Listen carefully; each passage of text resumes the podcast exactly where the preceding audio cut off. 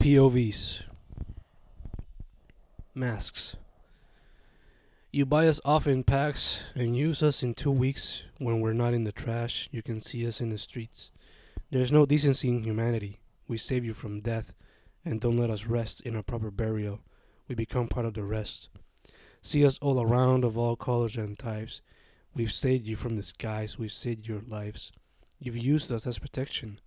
What would you do when we reach extinction? Will you be grateful then, or still treat us like shit?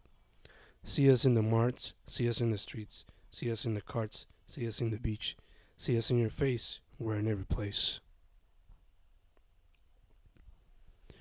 Box. I carry a lot of weight, and when I get wet, I'm considered garbage. So, how's life treating you? Pen. This man drains the life out of me. Brothers and sisters, please flee before he comes for thee. Gas.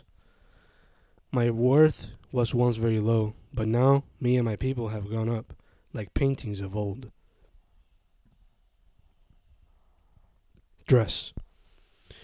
You often see me but rarely use me, which is why I slowly decay as I get covered in dust and beaten by bugs.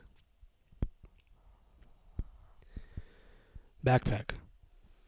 I carry a lot of shit and sing songs like my friend who spends his days with Dora, but unlike them, I rarely venture, rarely travel, for my owner spends his time in front of a computer writing God knows what, and I lay on the floor waiting till the clock hits 3:30 p.m. so we can travel back home. Shoes. We protect you from a lot, but you barely care for us. So why should we stay with you when we too can walk and run? Cell phone.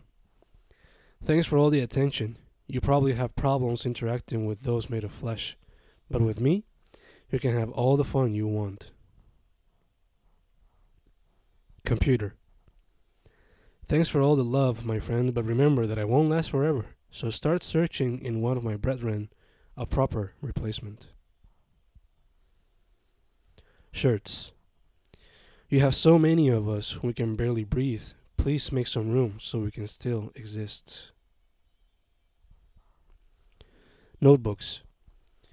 You once used to use us, but now you've replaced us. But that's how life kind of works. One thing replaces another. Sniff, sniff. Seats. All of you treat us like crap with your butts and farts, even writing on us or leaving all sorts of crap. Show us some respect or fear the wrath of the mighty Cedacon.